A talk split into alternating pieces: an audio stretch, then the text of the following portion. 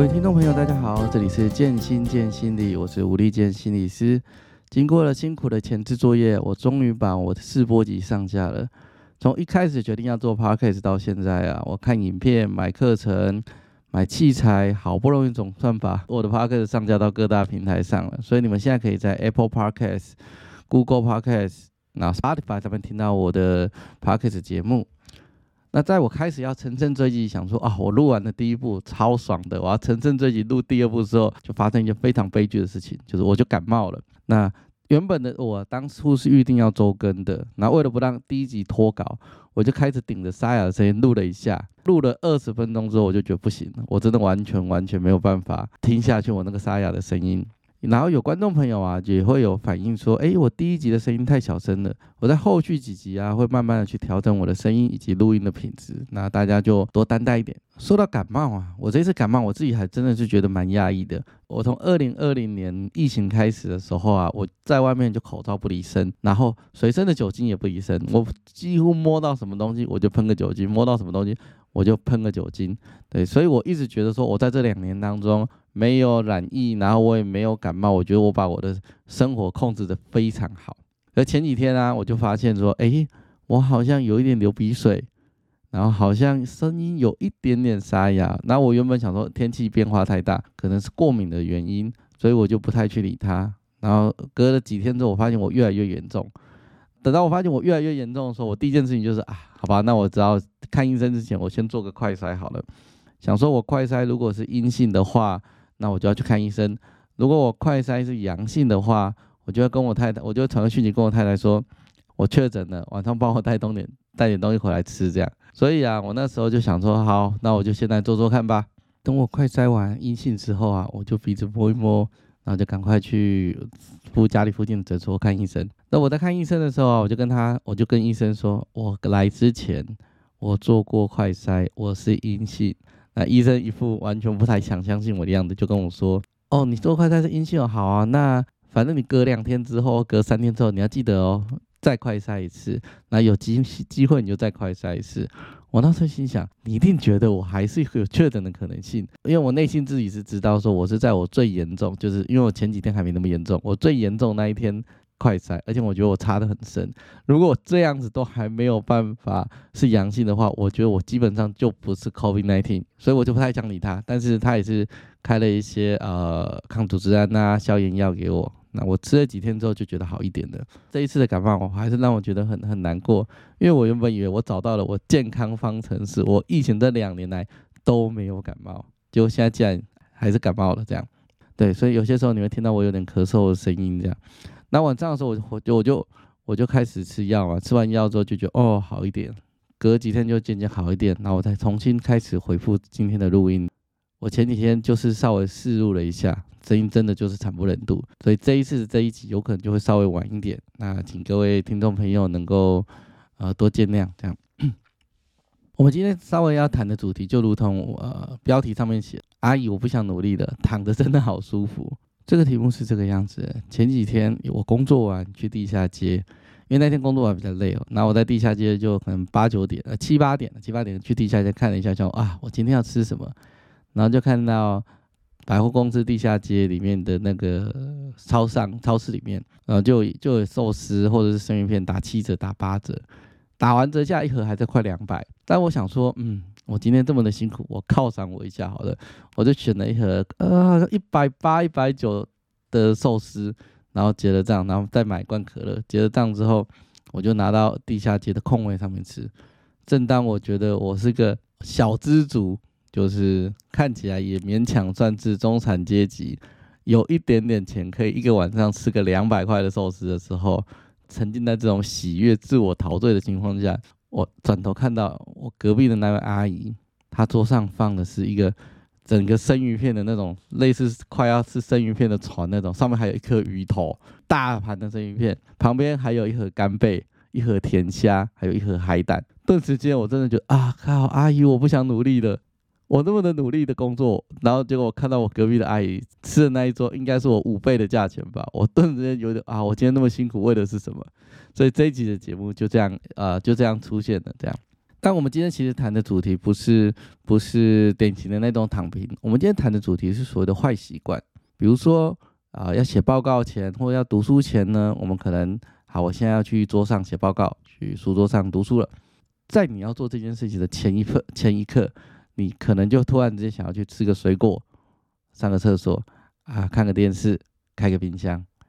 然后。然后就没有然后了，一个下午就过去了。冥冥之中，好像是我们眼前的一些非常短暂的快乐，去阻止着我们去做正事。那久而久之，时间就这样啊，慢慢、慢慢、慢慢的流逝了。到底发生了什么事情？好像是那种很短暂的快乐，绑架了我们的大脑，迫使我们去追求那种一瞬间的快乐。那其实有些时候来找我做咨商的案主也是，他们常常会有一个。他们觉得的一个症状就是拖延症。那我发觉得拖延症其实也是类似的一个概念。我们常常会因为一些短暂的快乐，或因为一些不好的坏习惯，去拖延我们，去阻止我们去做正事。这到底发生了什么样子的事情呢？在智商的过程当中，或者是在跟人家聊天呐、有些时候朋友也会谈论到这些事情。那我会有一个方法跟他们好，呃，跟他们去讨论。这个方法是什么呢？我会请他们去试着去列出这些好处，比如说，嗯，我如果去吃水果，我如果赶快去看电视，在写报告前，在读书前，在做正事之前，去吃水果啊，去看电视啊，去上个厕所啊，去开开冰箱，看看有没有什么好吃的。这些行为的好处到底是什么？我会请他们先静下来，慢慢的去想。那也许在在听这一段 podcast 的听众们也可以去思考一下，哎，你有没有类似的状况？如果有，也可以请跟我们一起静下来，慢慢的去想想看，我这个时候去吃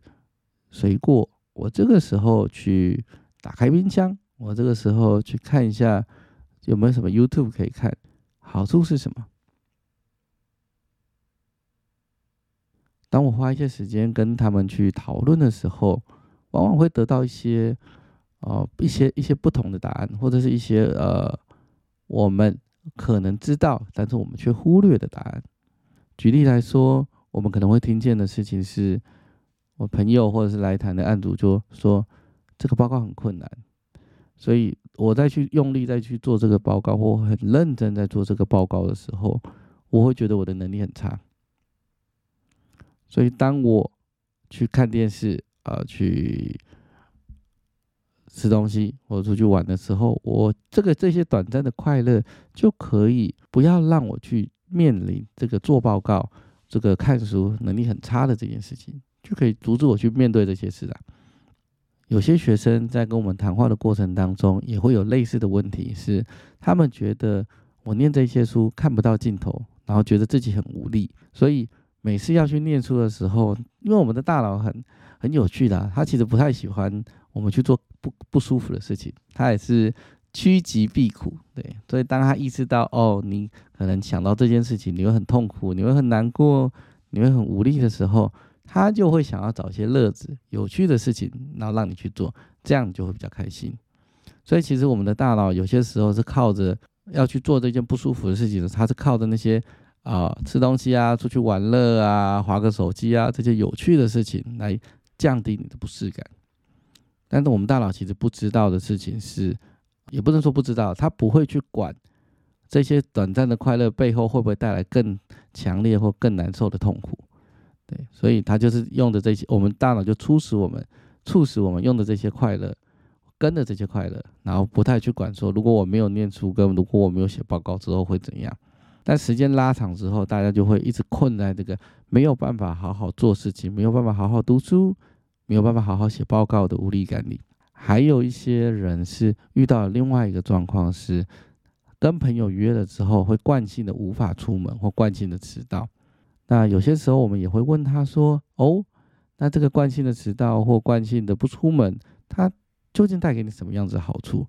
明明就要出门了，但是你却还是想要再看一段影片，或者明明就要出门了，你还是在打一场游戏才出门。”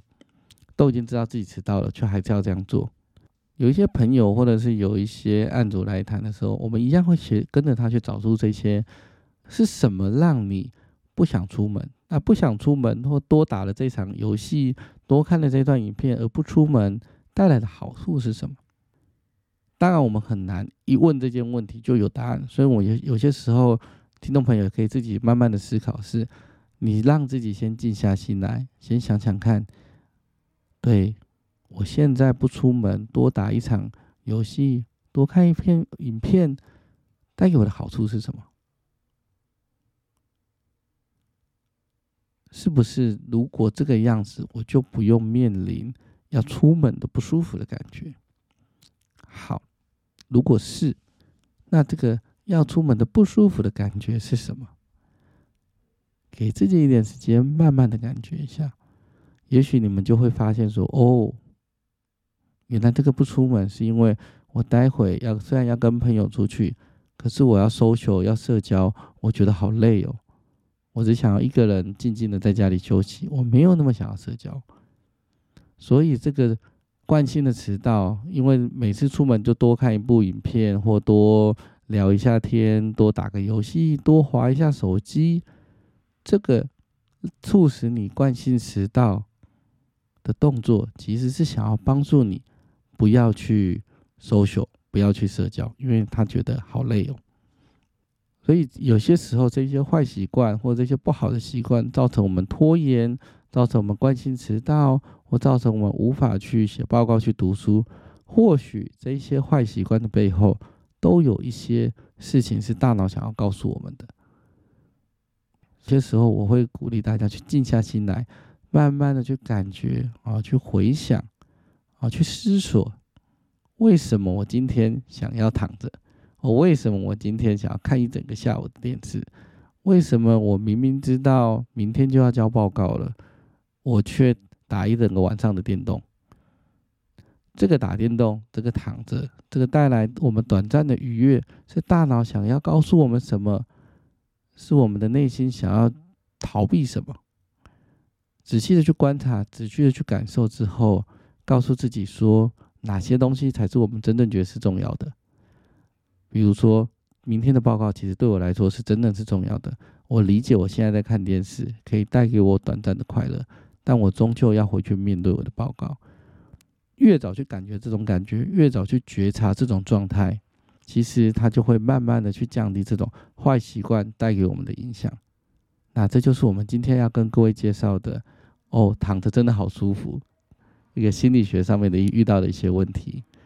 找出这些坏习惯的背后的源头，才是你真正想躺着的原因。去觉察它，去感觉它，然后找出他们的原因，协助自己去面对真正该要面对的事情，这才是我们应该要去